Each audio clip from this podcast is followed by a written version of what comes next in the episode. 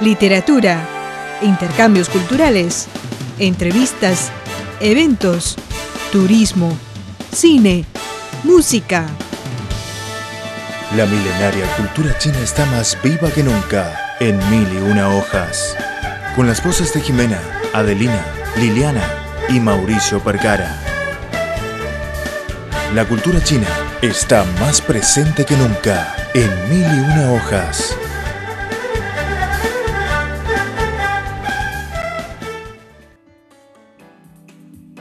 Hola a todos, bienvenidos nuevamente al programa Mil y una hojas.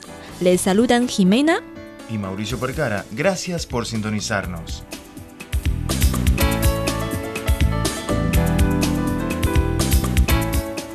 En los últimos programas ofrecimos la serie Reviviendo nuestros recuerdos para nuestros oyentes. En dicha serie te llevamos al pasado a través del vinilo, el chipao y la fotografía. Aparte de revivir los recuerdos con vintage, hoy día el vintage también es tendencia a nivel internacional. En la última década, esta onda de vintage, que vuelve a ser popular y acogida entre la gente, aterrizó en China. Sin embargo, en la cultura tradicional de China, lo vintage se considera como de segunda mano en la mayoría de los casos. ¿Por qué los chinos no aceptan el vintage al primer instante? ¿Cómo se transforman las opiniones de los chinos sobre este tema? Para aclarar estas dudas, entrevistamos a la señora Zhang Miao, fundadora de la tienda Vintage DDR de Beijing. Desde 2011 se dedica al negocio del vintage con su esposo Nale. Vamos a escuchar la historia de la pareja, no te vayas. Después de esta pausa musical, regresamos.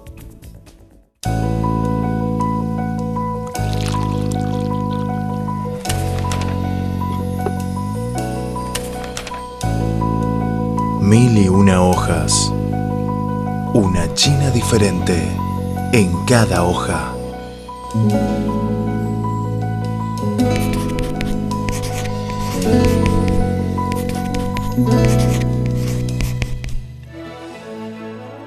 No se quede con las ganas. Envíenos un correo electrónico a spa.cri.com.cn o bien visítenos en nuestro sitio web espanol.cri.cn. Nuestra dirección de correo convencional es Avenida Tse Chan número 16A, código postal 10040, Beijing, República Popular China.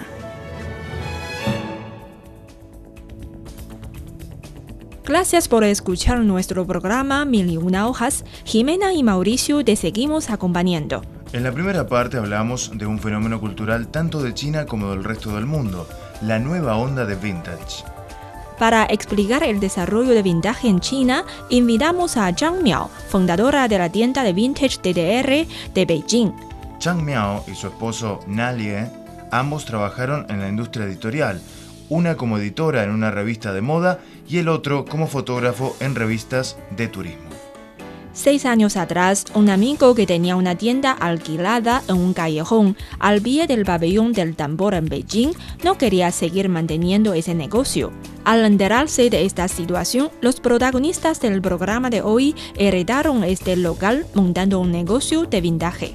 Al recordar ese momento, Chang Miao lo definió como una decisión inmadura que se sustentaba en el amor compartido por el vintage. Sin embargo, ellos no podían imaginarse que te pararía el futuro. Al principio, esa decisión inmadura dio un viraje a su vida totalmente. Después de un año, ellos dos resignaron sus trabajos en editoriales y empezaron a montar el negocio de la tienda de vintage. Desde el primer local de 10 metros cuadrados hasta su quinto local de más de 60 metros cuadrados, se mudaron cuatro veces debido a la expansión del negocio. La suerte de ellos es que el desarrollo del negocio se corresponde con la tendencia de popularidad del vintage en China. Pero en la actualidad el concepto de vintage todavía es un poco confuso para muchos de nosotros. Vamos a escuchar las explicaciones de Chang Miao, experta de esta área. 我觉得就是其实呃，古着古着是一个日文的单词， El concepto de vintage proviene originalmente de una palabra japonesa que en inglés se conoce como vintage. A nivel internacional se define como vintage las cosas representativas de la época cuya producción fue hace 30 o hasta 80 años atrás. Puede ser ropa, zapatos, muebles, vinilos, rollos, entre otros, de los años 40 a los 80, antes de los 90. Pero 10 años después, este rango variará de los 50 del siglo pasado a principios del siglo XXI. Por ejemplo, una chaqueta de cuero decorada con remaches al estilo punk de los años 80, que representó una tendencia en esa época. Pero como se produjo tanta ropa, nos limitamos a definir algunas como vintage con dos estándares, rango de periodo y representatividad. Para los chinos fueron los últimos 10 años en conocer vintage, que se popularizó en el mundo occidental hace años. En la siguiente parte vamos a conocer sobre el vintage occidental, un poco de música y regresamos.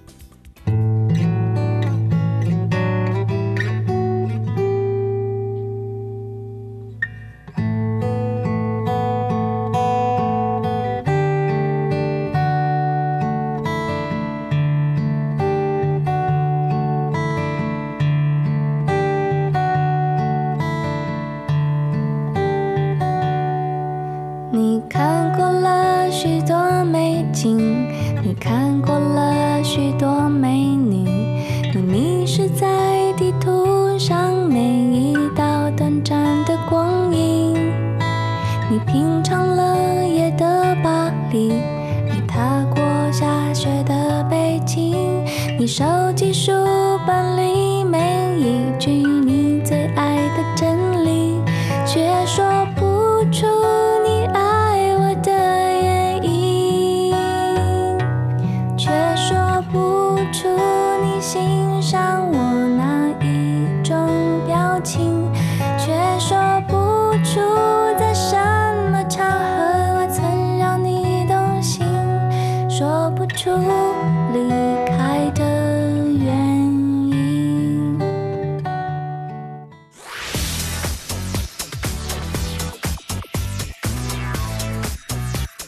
Radio Internacional de China, una ventana abierta al mundo.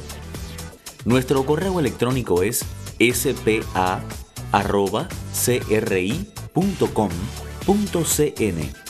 o bien puede enviarnos una carta a la siguiente dirección. Departamento de Español, Radio Internacional de China, Avenida Shichinshan 16A, Código Postal 1040, Beijing, República Popular China.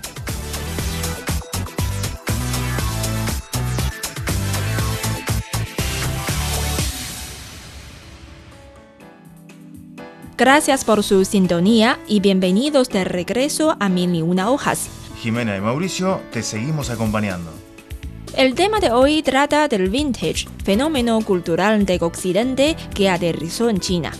Gracias a la presentación de Chang Miao, fundadora del local Vintage DDR, conocemos más o menos la definición del vintage. Aunque en China llegó hace no más de 10 años, se popularizó en Europa y Estados Unidos muchos años atrás. ¿Por qué se acepta más fácilmente que en los países occidentales? Vamos a escuchar las explicaciones de Zhang Miao.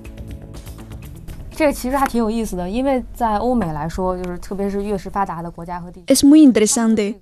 Para los países occidentales como Europa, Estados Unidos y otros países desarrollados, el vintage forma una rama dentro del reciclaje de la segunda mano. Y el sistema de reciclaje de la segunda mano es muy completo. Por ejemplo, cada comunidad o urbanización organiza ferias para compra-venta e intercambio de objetos de segunda mano en la plaza cercana. Dicha tradición quizá cuenta con más de 100 años según las opiniones de ellos, segunda mano constituye una medida tanto económica como de protección del medio ambiente. Los jóvenes que compran objetos de segunda mano o vintage, primero lo hacen por su precio barato. Una prenda de la marca Zara cuesta 300 yuanes y otra prenda vintage posiblemente 30 yuanes. Y segundo, lo vintage es más personalizado. Ellos prefieren distinguirse. De acuerdo, en Argentina las ferias son organizadas semanalmente en algunas plazas. Sí, muy divertido visitar diferentes ferias en Buenos Aires. Por ejemplo, la feria de la Plaza Francia, el mercado de San Telmo, la feria de Matadero. En mi época de estudiante, recuerdo eh, hace dos años, en Santa Fe, aprovechando la gran oferta de artículos vintage o de segunda mano, con mis compañeros de piso comprábamos cosas a precios increíbles. Recuerdo una vez que conseguimos un lindo sillón muy barato que hubiera sido imposible adquirirlo nuevo debido a que éramos estudiantes y nuestra situación económica no nos lo permitía. Creo que lo más interesante es el camino, el encontrar una tienda de vintage, pasearse entre esos artículos con historia y llevarse algo a casa. Sin embargo, la onda vintage actualmente también viene siendo aceptada por cada vez más chinos, especialmente los turistas chinos que viajan por Europa o Estados Unidos. Por supuesto, según Chang Miao, los chinos que compran vintage en su local principalmente son atraídos por el precio razonable.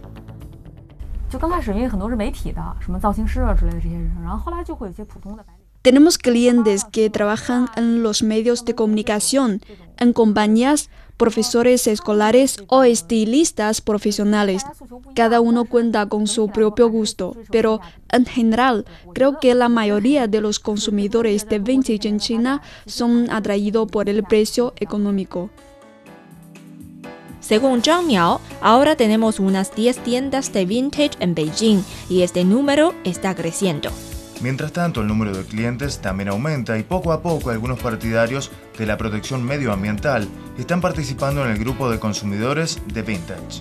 Se prevé que más chinos transformarán sus opiniones de vintage gracias al desarrollo y más chinos elegirán esta opción como una medida para proteger el medio ambiente. Hacemos una pausa musical y luego vamos a conocer la actitud frente al vintage del lado de los consumidores. No te vayas.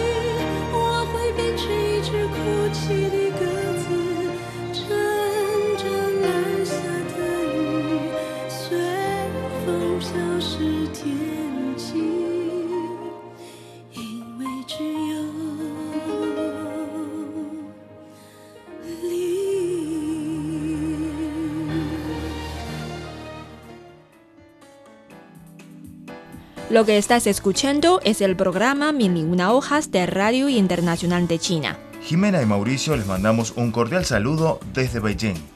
Hoy hablamos mucho sobre el vintage. Conocimos su definición, su llegada a China y su popularidad creciente en el país asiático. A continuación tenemos dos entrevistadas que nos comparten sus opiniones sobre el vintage. La primera es la señora Xiao Chen, quien compra vintage pero se limita a algunas áreas.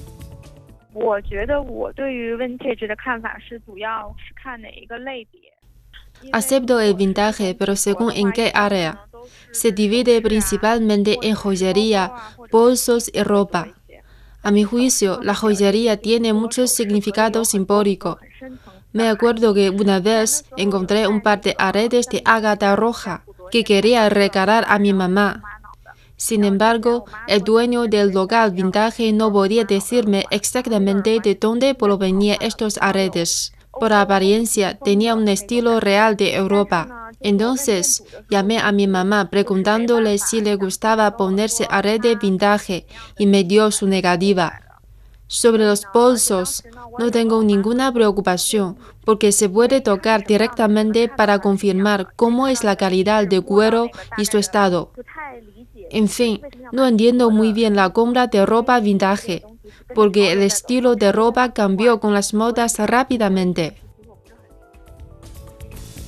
En comparación con Xiao Chen, la siguiente entrevistada, la señora Shen Shen, encuentra al vintage más aceptable.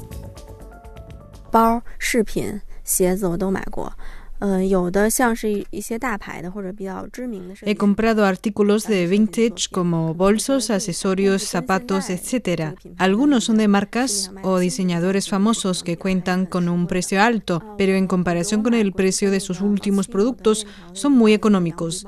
Recuerdo comprar un bolso blanco de Moschino, de bandana, el estado era muy bueno.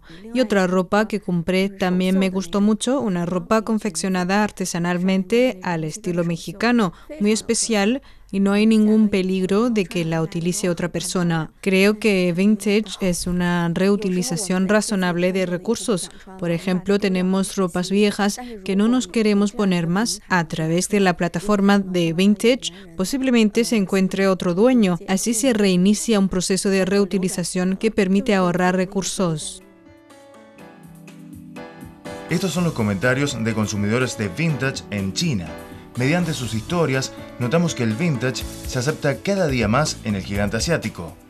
Para Zhang Miao y su esposo, pioneros de vintage en China, mientras mantienen el local, viajan a diferentes países para comprar artículos vintage. Aparte de eso, también empezaron a cooperar con estilistas de estrellas, organizar exposiciones. Su plan a futuro es publicar un libro del mapa mundial del vintage para los lectores chinos. Esperamos que tengan suerte y podamos leer este libro lo más pronto posible.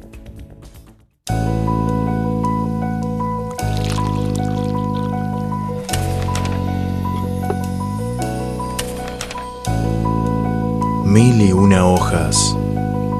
Una China diferente en cada hoja.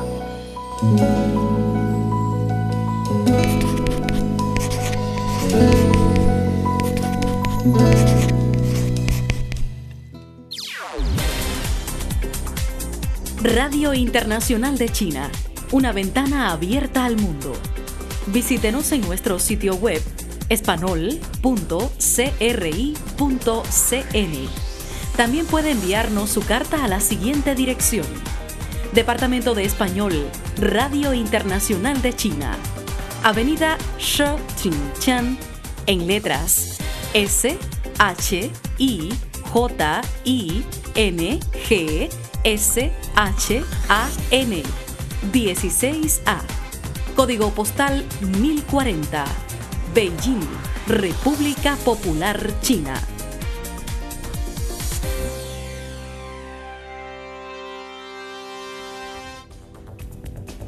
Así finalizamos el programa Mil y una hojas. Cualquier comentario que quieras compartir con nosotros, no dudes en escribirnos a nuestro correo spa.cri.com.cn. Se despiden Mauricio y Jimena. Hasta la próxima. Chao.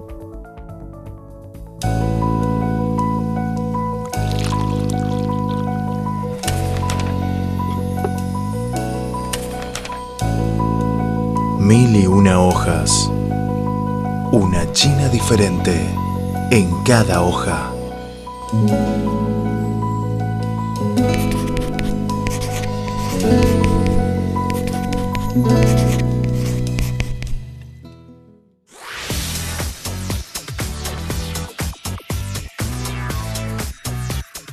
Radio Internacional de China, una ventana abierta al mundo.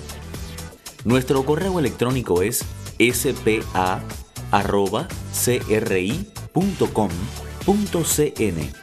o bien puede enviarnos una carta a la siguiente dirección. Departamento de Español, Radio Internacional de China, Avenida Shijinshan 16A, Código Postal 1040, Beijing, República Popular China.